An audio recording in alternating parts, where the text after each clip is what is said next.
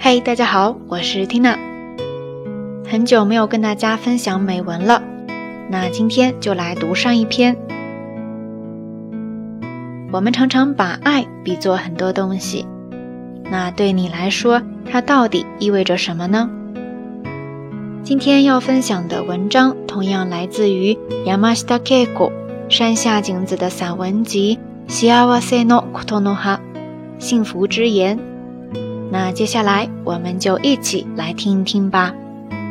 Tina 陪你一起读美文，在深夜，也在清晨。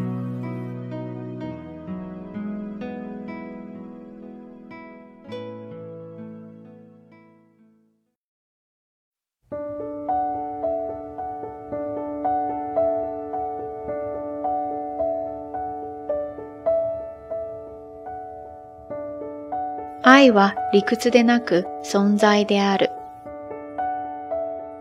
女性誌の研究に大きな成果を残した高村逸恵。その著書も膨大な数に上ります。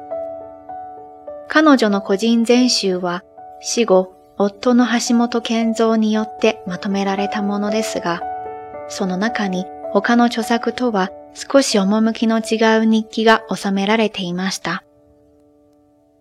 二人は新鮮な卵が得たいために鶏を飼ったのだそうです。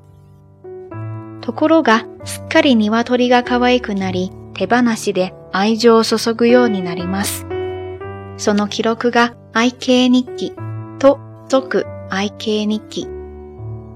この言葉もその中から見つけました。私も愛犬が年老いて寝たきりになった時思ったものです。何もできなくてもいい。いてくれるだけでいい。理由などない。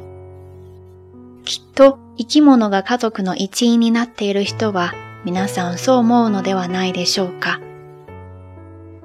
もちろん人に対しても言えることですね。命は存在するだけで意味があるのだと思っています。人は自分の人生に意味を見出そうとしますが、たとえ自分自身で見つけられなくても、ちゃんと天の意志のようなものが存在するのではないでしょうか。彼女の自伝、火の国の女の日記には、私は歓迎せられて生まれてきたと記されています。それはみんな同じ。奇跡の末、天から歓迎されて生まれてきた命です。